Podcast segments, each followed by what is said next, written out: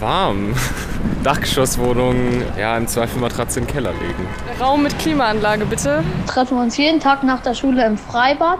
Und das ist mega, weil da kann ich mir auch endlich mal trauen, vom 10er oder 5er zu springen. Ist nicht geil. Und es wird jetzt auch die nächsten Jahre und Jahrzehnte nicht kälter im Sommer. Also ich glaube, vielen Leuten geht es echt schlecht mit dem Wetter. Darauf sind wir nicht vorbereitet. Ich habe mir schon von der Arbeit freigenommen. ich habe mir äh, Klimageräte bestellt, bleibe zu Hause. Ich freue mich nicht. Ne? Ich halte mich aber größtenteils im Haus auf, ne? wo es dann ein bisschen kühler ist. Ne? Jetzt 30 Grad ist schon sehr unangenehm, muss man sagen. Ne? Und nochmal 10 Grad mehr ist viel. Muss man irgendwie jetzt damit leben, also darauf einstellen, dass das jetzt demnächst öfters so wird. Wahrscheinlich setze ich mich in den See und bleib da sitzen. Ich setze mich in den See und bleib da. Ich setze mich in den See und bleib da. Das ist sicherlich die beste Idee. Denn es wird richtig heiß. Im Moment sind es hier in Frankfurt schon deutlich über 30 Grad. Morgen werden an vielen Orten in Deutschland laut Vorhersagen die 40 Grad geknackt. Einige freuen sich. Sommer, Freibad, Eisessen und laue Sommernächte. Aber auch in unserer Umfrage ist schon klar geworden, die extreme Hitze ist nicht nur Grund zur Freude.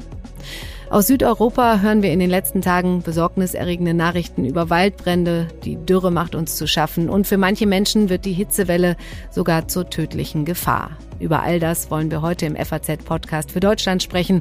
Wir fragen den Wetterexperten Sven Plöger, warum es überhaupt so heiß ist, ziehen mit dem Klimaexperten Matthias Garschagen Schlüsse daraus und sprechen über unsere Gesundheit. Heute ist Montag, der 18. Juli und ich bin Katrin Jakob. Schön, dass Sie dabei sind.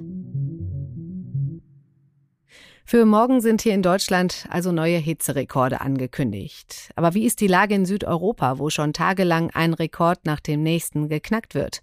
Und wie bereitet sich Großbritannien auf die ungewöhnliche Hitze vor? Das haben wir unsere Korrespondenten vor Ort gefragt. Los geht's mit Christian Schubert aus Italien. Es ist ja nicht nur die Hitze, mehr noch ist das Problem, dass der Regen ausbleibt. Umso schlimmer ist das, weil in diesem Jahr aus den Bergen kaum Schmelzwasser in die Täler und Ebenen gekommen ist, weil der Winter eben sehr mild war und wenig Schnee lag. Ich habe kürzlich einen Bauern zwischen Gardasee und Brescia besucht, der sagt, dass es 160 Tage nicht geregnet hat. Äh, die meisten Landwirte haben wirklich mit großen Einbußen zu kämpfen. Der Landwirtschaftsverband Coldiretti bezeichnet 2022 als das wärmste Jahr aller Zeiten mit extrem wenig Niederschlag. Am Fluss Po haben sie schon vor Monaten Alarm geschlagen. Der Wasserstand ist dort so niedrig wie seit mehr als 70 Jahren nicht. Die Dürre hat sich auch längst Richtung Süden äh, in Italien ausgeweitet. Äh, Flüsse wie Arno, Agnene und Tiber haben ebenfalls sehr niedrige Wasserstände. Die Regierung hat den nationalen Notstand ausgerufen. Es sollen also Hilfen kommen, wobei ich gehört habe, dass sie noch nicht angekommen sind. Es geht auch um äh, Streitschlichtung durch die Hauptstadt äh, Rom, denn ein heftiger Kampf um das knappe Wasser ist zwischen den Regionen und Provinzen ausgebrochen. Und dabei geht es auch um die Frage, äh, wie man das Wasser nutzt. Es konkurrieren miteinander der Tourismus, die Landwirtschaft und die Energieerzeugung. In manchen Gegenden darf Wasser nur noch für lebenswichtige Zwecke wie Trinken und äh, Lebensmittelzubereitung verwendet werden. Und an manchen Orten wird es nachts ganz abgestellt. Die Lage ganz konkret ist jetzt wirklich dramatisch, wie die Landwirte in Norditalien sagen. In Spanien und Portugal haben die Menschen die eine der heftigsten Hitzewellen hinter sich. Es war vielleicht nicht die längste in den Wetteraufzeichnungen, aber eine der intensivsten, wo jede Menge an Temperaturrekorden gebrochen worden sind. In Portugal waren es zum Beispiel 47 Grad so hoch wie an keinem Tag im Juli. In Spanien waren es gestern noch an manchen Orten über 44 Grad. In Madrid, wo ich lebe, knapp 41 Grad. Auch das war ein Juli-Rekord. Vielleicht die große Hitze in Spanien und auch in Portugal ist vorbei aber die, die Wälder brennen weiter. Am Wochenende waren es in ganz Spanien mehr als 30 große Brände, vor allem in der Extremadura und in der Gegend hinter Malaga, im Hochland in den Bergen oberhalb von Malaga, brannte es und brennt es noch heftig. Das ist eine Folge davon, ähm, dass es auch schon bevor die Hitzewelle begann, hier sehr, sehr trocken war. Das fing im vergangenen Winter an. Erst sehr spät hat in Spanien ähm, der Regen eingesetzt im Frühjahr, viel zu kurz. Die Böden sind ausgetrocknet. Gleichzeitig ähm, hat man sich auch nicht so sehr um die Wälder gekümmert. Eine besorgniserregende Situation, die andauert, auch wenn die Temperaturen jetzt langsam zu sinken scheinen. Wenn die Briten über eine Heatwave klagen, sitzen sie in der Regel am Abend trotzdem mit einer Jacke auf dem Balkon. Schon Nachttemperaturen von über 20 Grad werden offiziell als tropisch bezeichnet. Doch diesmal wird die Hitzewelle selbst von Ausländern ernst genommen, die einiges aus ihrer Heimat gewohnt sind. In London tagte schon das Sicherheitskabinett, das sonst eher nach Terroranschlägen zusammentritt, und das offizielle Met Office rief die höchste Warnstufe 4 auf. Zu rechnen sei mit einer möglicherweise sehr ernsten Situation, die die Gesundheit der Bürger, sogar ihr Leben bedrohen könnte, hieß es dort. Temperaturen bis zu 43 Grad könnten erreicht werden und damit neuer Rekorde. Der bisher höchste Wert wurde im Jahr 2019 in Cambridge gemessen, 38,7 Grad. Die Briten wurden aufgerufen, nur wenn nötig das Haus zu verlassen. Die Bahnen fahren halb so schnell wie sonst. Die Tube in London reduziert ihren Betrieb ebenfalls. Gewarnt wurde auch vor schmelzendem Asphalt. In vielen Gegenden sind die Schulen geschlossen, zum Teil sogar Arztpraxen. Immerhin haben die Briten das Glück, von Meer umgeben zu sein. Ein Vorteil, den wohl viele nutzen werden und laut eines Ministers sogar nutzen sollen. Das waren unsere Korrespondenten Christian Schubert, Hans-Christian Rösler und Jochen Buchsteiner. Nun wollen wir aber mal wissen, was hinter dieser Hitzewelle steckt. Bei mir am Telefon ist jetzt der Meteorologe Sven Plöger, vielen sicher bekannt als Wetterexperte der ARD. Hallo, Herr Plöger. Ja, ich grüße Sie. Hallo, Frau Jakob. Guten Tag. Herr Plöger, erklären Sie uns doch mal kurz, warum ist es so heiß im Moment? Was ist das für eine Hitzewelle? Wir haben im Moment ein großes Hochdruckgebiet äh, mitten im Hochsommer, wenn die Sonne steil am Himmel stehen, steht. Wir haben westlich von Mitteleuropa, also westlich von Frankreich, im Moment ein Tief. Das zapft direkt aus Süden sehr heiße Luft an. Und wir haben sehr trockene Böden. Dadurch heizt sich dieses gesamte Gebiet also die Böden immer stärker auf und das führt derzeit zu Temperaturen, die tatsächlich jetzt im westlichen und südwestlichen Frankreich heute den Höhepunkt der Hitzewelle erreichen, also am Montag. Da sind dann tatsächlich Werte zwischen 38 und 42, vielleicht 43 Grad möglich. Das geht bis in die Bretagne rein, also rekordverdächtig. Auch auf den britischen Inseln sind wir schon über 35 Grad im Londoner Bereich, 36. Das wird morgen nochmal hochgehen. Morgen sind Temperaturen im Westen Deutschlands dann auch vor diesem Tief, auch mit dieser südöstlichen Strömung und auch mit der Trockenheit möglich, die tatsächlich auch an die 40 Grad ranreichen und damit auch im rekordverdächtigen Bereich liegen. Also es ist eine kurze, aber sehr prägnante Hitzewelle. Hm, und es ist schon eine außergewöhnliche Hitzewelle, oder? Immer dann, wenn wir an Rekorden dran sind, ist es außergewöhnlich. Mhm. Wir beobachten seit einiger Zeit, dass Hitzewellen sich häufen. Wir haben auch das Flächendeckende. Wir haben ja jetzt erlebt, dass es in Spanien beispielsweise diese große Hitze seit Tagen gegeben hat mit Temperaturen von 45 Grad teilweise. Wir haben dann die lange Phase der Trockenheit in der Po-Ebene noch stark in Erinnerung, wo wir Temperaturen hatten, die sehr hoch waren, wo ewig kein Regen gefallen ist. Der Fluss Po im Norden Italiens Italien seit 70 Jahren nicht mehr so ausgedünnt wie derzeit. Wir haben jetzt diese Hitzewelle. Das heißt, die Häufung und die große Fläche, die auch einhergeht mit den Waldbränden, das ist das, was wir momentan beobachten. Gleichzeitig sahen wir auch im Juni schon äh, ganz im Norden am Polarkreis also wo es Mitternachtssonne gibt, Temperaturen in einem Bereich teilweise von über 30 Grad bis 33 Grad. Und das ist das Ungewöhnliche und das ist eben auch ein Hinweis auf die Klimaveränderung. Hm. Nun hat man das Gefühl, das kommt immer häufiger vor. 2018, 2019, 2020 auch. Letztes Jahr war ein bisschen ruhiger. Ist das so, dass es sich häuft? Und wenn ja, woran liegt das? Genau, also wir können ganz klar feststellen, dass das, was die Wissenschaft uns im Grunde genommen vor 30, 40 Jahren sehr deutlich schon gesagt hat, jetzt eintritt. Die menschliche Gesellschaft tut sich schwer damit, damit umzugehen und so zu handeln, wie es notwendig wäre, um diese Veränderungen wirklich abzumildern.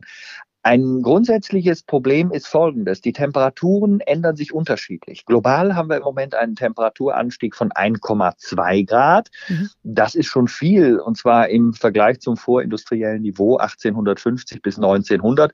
Wie gesagt, 1,5 Grad ist ja das, was wir auf den Klimakonferenzen, insbesondere eben in Paris, abgestimmt haben, was wir erreichen wollen und wo wir jetzt schon sehr an der Grenze sind.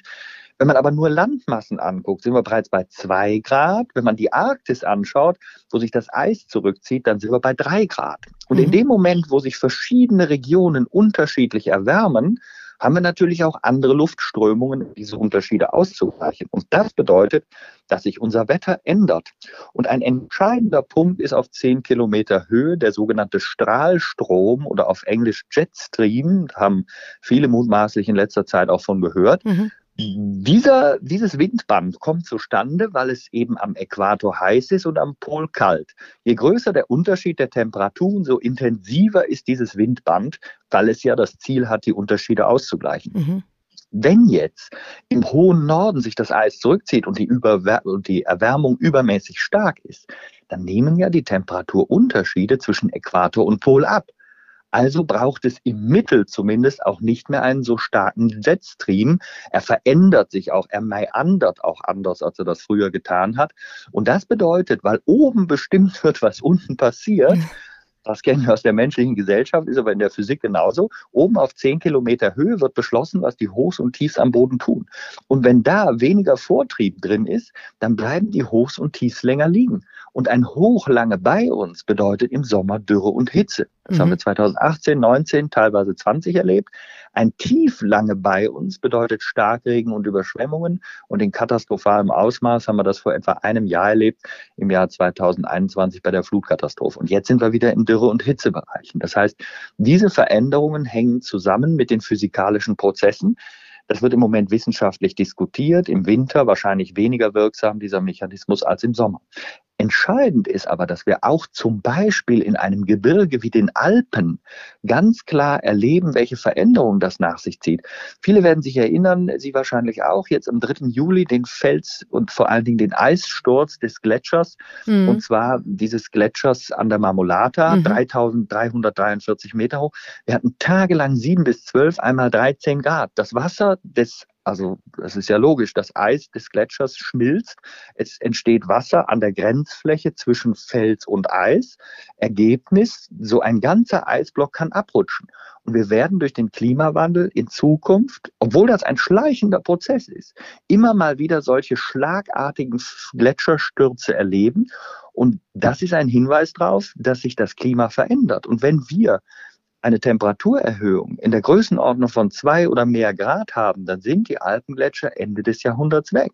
Mhm. Und wenn wir 1,7 Grad schaffen sollten, auch da sind wir mit 1,2 ja schon nah dran und über 1,5, dann würden noch 40 Prozent der Gletscher Bestand haben. Das bedeutet, dass also auch ein paar Nachkommastellen eine große Wirkung haben, dass wir wirklich Klimaschutz betreiben müssen und von der Atmosphäre immer stärker daran erinnert werden, dass das Ignorieren nicht hilft.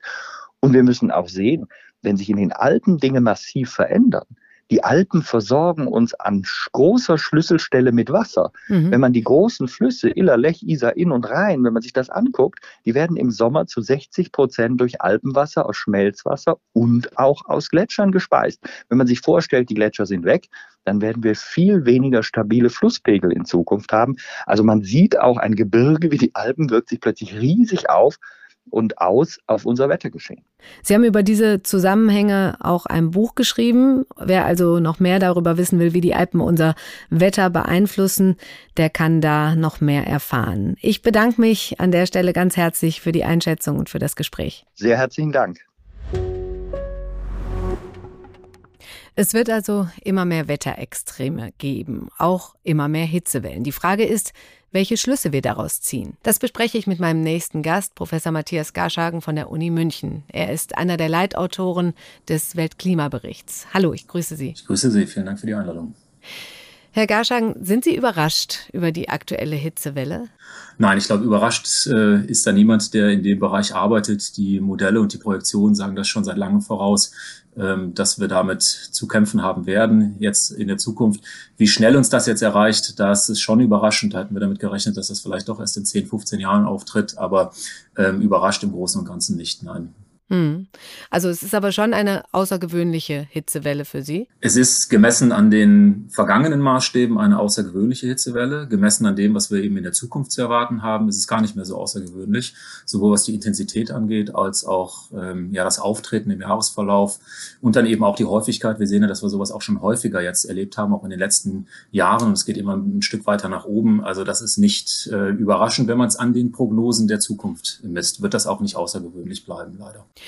Mit welchen Folgen müssen wir rechnen? Es geht ja nicht nur um Hitze, es geht auch um Trockenheit, Dürren. Welche Folgen erwarten Sie da? Ja, ich glaube, bei uns hier sicherlich äh, ganz groß die Hitze und die Dürre. Sie haben es angesprochen. Ähm, es gibt da das andere Extrem natürlich. Wir haben es auch verstärkt mit Starkniederschlägen zu tun, dann entweder zur gleichen Jahreszeit oder zur anderen Jahreszeit mit Veränderungen von Flusshochwassern auch.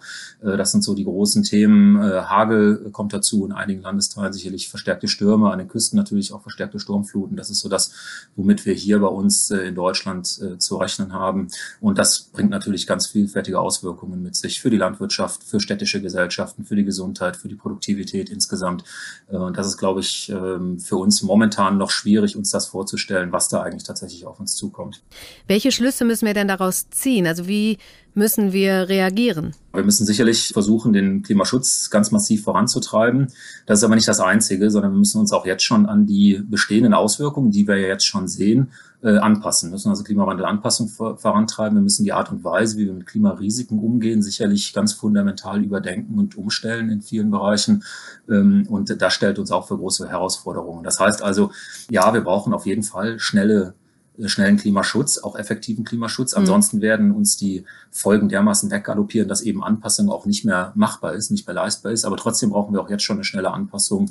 Ähm, können wir diskutieren im Detail, was das dann heißt für die Hitze zum Beispiel. Da gibt es sehr klare Vorstellungen, was das hieße, aber das brauchen wir dringend, dringend und umfassend. Ja. Ja, kommen wir doch direkt mal drauf zu sprechen. Also, äh, wie gut sind wir denn schon angepasst hier in Deutschland und Europa an die Hitze? Ja, man kann ja sagen, dass uns das so große Probleme bereitet. Daran sieht man, dass wir nicht gut angepasst sind, dass wir nicht darauf vorbereitet sind. Das ist sozusagen die Realisierung. Wir nennen das dann eine Anpassungslücke, die wir jetzt schon haben. Ähm, nehmen wir mal das Gesundheitssystem oder nehmen wir auch mal unsere Städte. Wie sind unsere Städte eigentlich darauf vorbereitet von der baulichen Infrastruktur her, vom Stadtgrün her zum Beispiel? Da sehen wir, dass wir noch nicht gut angepasst sind. Wir haben Städte in den vergangenen Jahren und Jahrzehnten äh, zunehmend zugebaut. Wir haben versiegelt. Wir haben Grünflächen beschnitten. Ähm, wir haben vielleicht auch an Grünflächen die Dinge angepflanzt, die gar nicht mehr mit der Trockenheit umgehen können. Mhm. Weil das haben wir wenig vorausschauend gemacht in der Vergangenheit und deshalb äh, sehen wir da also eine Anpassungslücke. Wir sehen aber auch Anpassungslücken im sozialpolitischen Bereich, im Gesundheitsbereich. Äh, wie gut funktioniert eigentlich unsere Warnung? Wie gut kommen wir eigentlich an die hochverwundbaren Gruppen ran? Alte, Alleinstehende häufig, Dementkranke, Menschen mit Vorerkrankungen. Haben wir eigentlich jetzt Systeme in unseren Städten, wo wir es schaffen, an diese Menschen auch heranzutreten, eine Notfallversorgung herzustellen, so eine Art Notfallbehütung auch herzustellen. Äh, das, das funktioniert noch erstaunlich schlecht, muss man sagen. Hm. Geht ja auch oft um so kurzfristige Sachen, zum Beispiel hier in Frankfurt. Ich wüsste nicht, wo es so öffentliche Trinkbrunnen oder sowas gibt. Ist das, gehört das auch dazu, dass wir da auch aufmerksamer werden müssen? Das gehört sicherlich dazu und ist sicherlich auch einer der ganz großen oder ganz stark vernachlässigten Punkte. Also wenn wir das Problem nur als eines von Stadtbebauung und Stadtgrün und Stadtplanung sehen, dann springen wir eben zu kurz. Wir müssen eben schon schauen, ähm, ja, wie kommen wir an die sozialen verwundbaren Gruppen ran? Wie haben wir zum Beispiel auch Infrastruktur wie Wasserspielplätze für Kinder, wie haben wir Trinkbrunnen, wie haben wir Kühlräume, wie gehen wir mit Obdachlosen um, die eigentlich kaum noch im öffentlichen Raum Räume zugänglich haben, äh, wo man sich runterkühlen kann. Wie gehen wir mit dem öffentlichen Nahverkehr um, wo häufig Haltestellen nicht beschattet sind und so weiter und so fort. All daran, da müssen wir auch denken, da müssen wir ran. Und da müssen wir eben auch ganz wichtig in den Situationen selber Krisenmanagement betreiben. Das heißt, wir müssen eine bessere Frühwarnung haben. Wir müssen auch eine Frühwarnung haben, die auch funktioniert. Vielleicht erreichen die Apps gar nicht die ganz verwundbaren Gruppen. Ich sagte es eben, Alte und Demente zum Beispiel werden klassischerweise nicht von der App gewarnt. Kommen wir eigentlich mit einer Frühwarnung da noch heran? Das sind so Punkte, die wir häufig viel, viel zu wenig betrachten bei der ganzen Problematik. Hm. Gibt es in Deutschland Vorbilder, Städte, die oder Regionen, die vielleicht schon besonders gut reagiert haben? Also wir haben uns das tatsächlich einmal angeschaut, welche Städte haben denn schon Hitzeaktionspläne zum Beispiel, wo man also ganz dezidiert auf, auf Hitze eingeht. Da hat Mannheim zum Beispiel, jetzt mal ein Beispiel, einen sehr starken Hitzeaktionsplan äh, vorgelegt, der auch sicherlich sehr umfassend ist, wo also die Dinge wie Stadtgrün, Stadtbebauung mitbedacht werden, aber auch die Dinge wie zum Beispiel geänderte Managementstrukturen in öffentlichen Einrichtungen wie Pflegeheimen, Kindergärten, Krankenhäusern und so weiter weiter, wo Frühwarnung mitgedacht wird und all das. Das passiert also in einigen Städten. Mannheim wäre so ein Beispiel, ich habe es genannt, Offenbach äh, wäre so ein Beispiel, ähm, aber sicherlich in der Fläche noch in viel zu wenigen Städten. Nun wird den Medien ja auch gerne Alarmismus und Panikmache vorgeworfen. Ist es das? Ja, also Alarmismus ähm, würde ich jetzt nicht sehen. Es ist schon eine außergewöhnliche Hitzewelle, die da auf uns zurollt. Und wenn man zumindest auch über Medien auch diejenigen erreicht, die man über sonstige Frühwarnung vielleicht nicht erreicht, dann ist das in meinen Augen gut.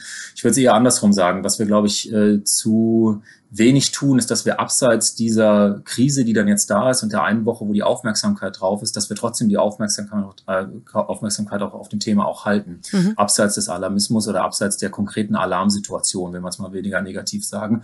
Das brauchen wir, glaube ich, viel stärker. Da könnten auch in meinen Augen auch die Medien teilweise noch eine stärkere Rolle spielen, wobei Klimawandel schon sehr, sehr hoch inzwischen angelagert ist. Aber wir brauchen richtig langfristige Diskussionen darüber, zum Beispiel, wie wir uns in der Zukunft die gesellschaftlichen Aufgaben teilen wollen, auch die Kosten teilen wollen zwischen der staatlichen und öffentlichen Hand und privaten Haushalten, Privatunternehmen auf der anderen Seite. Wenn wir mal allein mal an die Gebäudesanierung denken, an den Umbau der Infrastruktur und so weiter, dann sind das Debatten, die werden nicht in zwei, drei Wochen entschieden, wenn so eine Hitzewelle akut ist, sondern die müssen wir eigentlich dann führen und dann auch sehr ruhig und überlegt führen, wenn gerade keine Hitzewelle ist. Darum geht's eigentlich. Und äh, das würde ich mir wünschen, dass das noch viel stärker auch getan wird. Hm. Noch eine letzte persönliche Frage. Macht Ihnen die Hitze zu schaffen? Können Sie die genießen? Was machen Sie so an diesen heißen Tagen?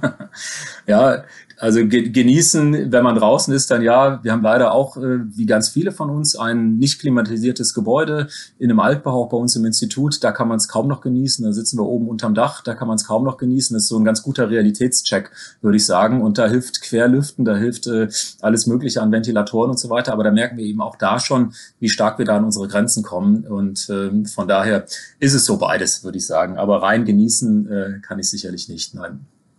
Dann wünsche ich Ihnen, dass Sie gut über die heißen Tage kommen und bedanke mich ganz herzlich für das Gespräch. Vielen Dank.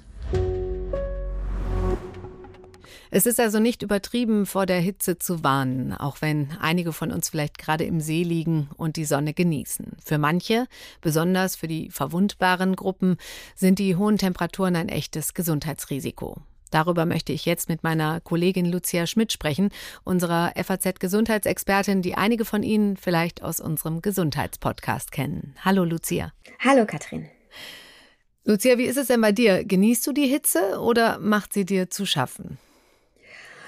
Also ich würde sagen, ich, ich bin so ein ganz normaler Durchschnittsmensch. Ich genieße es natürlich, dass es jetzt mal nicht regnet, man sich nicht fest anziehen muss. Ähm, das finde ich schon ganz toll, aber irgendwo ist bei mir auch eine Grenze erreicht, wo ich dann irgendwie mich in den Keller oder in kalte Zimmer verkrümmel und ähm, warte, bis die große Hitze vorbei ist. Hm. Wie ist das mit dieser Grenze? Ähm, Hitze kann ja der Gesundheit schaden. Ab wann, ab welcher Grenze wird sie denn gefährlich für den menschlichen Körper? Das ist natürlich ähm, eine sehr individuelle Sache, weil wie, wie du mich gerade schon gefragt hast, Menschen reagieren ganz unterschiedlich auf Hitze. Das ist die Frage, was bringen sie an Vorerkrankungen vielleicht mit? Wie alt sind sie? Also Kinder und alte Menschen reagieren ganz anders auf Hitze und tolerieren sie auch weniger gut als jetzt Menschen im mittleren Alter, die gesund sind.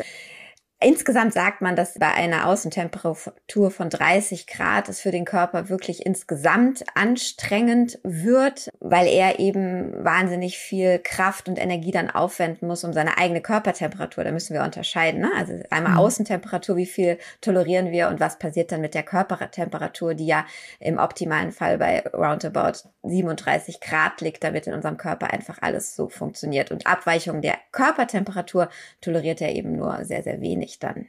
Was passiert denn im Körper, wenn es für den Körper gefährlich wird? Ja, der Körper versucht natürlich mit allem, was er hat, eben diese 37 Grad zu halten. Und da hat er verschiedene Möglichkeiten. Das erste ist, er stellt ähm, die Blutgefäße in der Peripherie, also in der Haut vor allem weit, damit da mehr Blut reinfließt. Also er pumpt auch deutlich mehr Blut durch den Körper, ähm, damit das Blut, was dann in der, an der Außenwand sozusagen des Körpers an langt, ähm, Wärme nach außen abgibt. Das ist erstmal das Erste, was er macht. Ähm, was dann das Herz-Kreislauf-System natürlich irgendwie belastet. Bei mhm. Menschen, die ganz gesund sind, die merken das nicht so, die merken vielleicht, dass sie ein bisschen müde werden. Aber jemand, der ohnehin schon Probleme mit dem Herzen hat oder Probleme mit dem Blutdruck, für den sind natürlich weitgestellte ähm, Gefäße und ein Herz, was viel, viel mehr pumpen muss, eine Gefahr. Und mhm. dann kommt als nächstes oder parallel, aber als nächste Steigerung eben das Schwitzen, was wir alle kennen. Ähm, das heißt, er, er gibt Flüssigkeit ab und kühlt damit die Haut, ähm, damit wir ja auch ein Mechanismus bei den 37 Grad bleiben. Aber auch das hat eben seine Grenzen, vor allem wenn es auch noch feucht heiß draußen ist, weil dann funktioniert das mit der Wärmeabgabe und auch mit dem Schwitzen eben nicht so richtig gut. Nun kann aber Hitze für bestimmte Gruppen ähm, durchaus dann auch zu einer tödlichen Gefahr werden. Wer ist denn da besonders gefährdet? Also ganz besonders gefährdet sind eben alte Menschen ähm, und, und ganz junge Kinder, also Babys eigentlich, Säuglinge, ähm, weil die einfach die größten Probleme haben können, ihren, ihre Körperregulation, die Wärme, den Wärmehaushalt eben zu regulieren. Und wie ich schon gesagt habe, vorerkrankte Menschen. Das ist klassischerweise die, die eine Herz-Kreislauf-Erkrankung haben, ähm, aber auch Menschen mit Lungenerkrankungen ähm, oder anderem chronischen Leiden. Ähm, die sind ganz besonders davon gefährdet. Hm. Kann man sagen, wie viele Hitzetote es in Deutschland gegeben hat? Ich habe da eine Studie vom RKI gesehen, dass es in den Jahren 2018 bis 2020 insgesamt fast 20.000 Menschen waren, die ähm, unter Hitzetoten gezählt werden. Ich kenne jetzt auch keine andere Zahlen, als die du gerade genannt hast. Ähm, ich glaube, man muss bei den Hitzetoten dazu sagen, oder erstens einmal sagen, es werden natürlich mehr durch den Klimawandel. Es ist klar, wir haben immer heißere Tage, es sind immer mehr Menschen davon äh, belastet. Das heißt, ähm, ich glaube diesen Zahlen, dass wir mehr davon haben. Aber man muss so ein bisschen unterscheiden, wer eben jetzt ganz klassisch zu diesen Hitzetoten gezählt wird. Ähm, ein wirklicher Hitzetod ist ja, wenn der Körper es eben nicht mehr schafft, diese ähm, Körpertemperatur bei 37, 38 Grad, wie auch immer, zu halten, sondern so, so heiß wird, dass wirklich äh, Zellen äh, kaputt gehen im Körperinneren, hm. besonders äh, die Verdauungsorgane und dadurch sozusagen wirklich die Hitze dazu führt, dass der Körper nicht mehr funktioniert und am Ende ähm, ja, zum Tod führt. Aber ich habe es ja eben schon gesagt, ähm, auch Menschen mit, mit, mit Herz-Kreislauf-Erkrankungen, mit ähm, Lungenerkrankungen, ähm, sehr kleine Kinder sind äh, eben von der Hitze besonders belastet und die können dann eben, also nehmen wir den klassischen äh, Herz-Kreislauf-Patienten, der eben dann wahnsinnig schwitzt und wo der Körper und das Herz wahnsinnig viel arbeiten müssen und da kommt es dann eben zu dem Herzinfarkt oder es kommt zu einer Thrombose und einer Embolie, weil das Blut durch durch das viele Fließen und zu wenig Wasser durchs Schwitzen eben kräftiger, stärker wird und sich mhm. dann Thrombosen bilden. Das ist ja praktisch auch ein Hitzetod, weil das wäre ihm oder derjenigen bei 20 Grad wahrscheinlich nicht passiert. Das heißt, die Frage ist, was definieren wir als Hitzetod und was sind wirklich die gewaltigen gesundheitlichen Auswirkungen? Es kann ja dann auch nur der Schlaganfall sein, wo man vielleicht am Ende nicht gleich verstirbt oder solche Dinge oder der Herzinfarkt oder die, die Atemnot. Das ist ja schon irgendwie schlimm genug.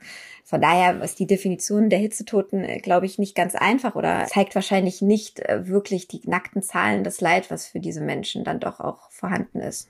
Hm, man sollte die Hitze also nicht unterschätzen. Vielen Dank, Lucia, für das Gespräch, für die Einschätzung. Ja, sehr gerne, Katrin. Du hast auch noch einige Texte zu dem Thema geschrieben, zu der Hitze. Die hänge ich gerne in die Show Notes. Und damit die Menschen sich ein bisschen besser vor der Hitze schützen können, haben meine Kollegen Andreas Brandt und David Brucklacher zum Schluss noch einige Tipps für die kommenden besonders heißen Tage zusammengefasst. Erstens. Bei dieser Hitze am besten helle, luftige und atmungsaktive Kleidung tragen. Und draußen unbedingt eine Kopfbedeckung plus Sonnenbrille, so schützt man Augen und Gehirn. Zweitens, sie verbrauchen Strom, aber Ventilatoren können wirklich helfen. Die Luftbewegung kühlen den Körper und unterwegs hilft dann der Fächer. Drittens. Viel, viel trinken. Am besten Wasser, aber nicht zu kalt. Das kann dem Kreislauf Probleme machen, den Blutdruck erhöhen und man schwitzt mehr. Viertens. Essen sollte man tagsüber leichte Dinge, wie Obst, Salate oder auch etwas Eis. Eiweißreiche Lebensmittel sollte man meiden, die erhöhen die Körpertemperatur. Fünftens. Lassen Sie die Fenster nur offen, wenn es draußen kühler ist als in der Wohnung. Kurzes Stoßlüften kann aber wichtig sein, um Sauerstoff hereinzubekommen und Feuchtigkeit heraus. Wenn möglich, gerade die Schlafräume abgedunkelt lassen und vor dem Schlafen lüften. Das erhöht die Chancen für einen erholsamen Schlaf.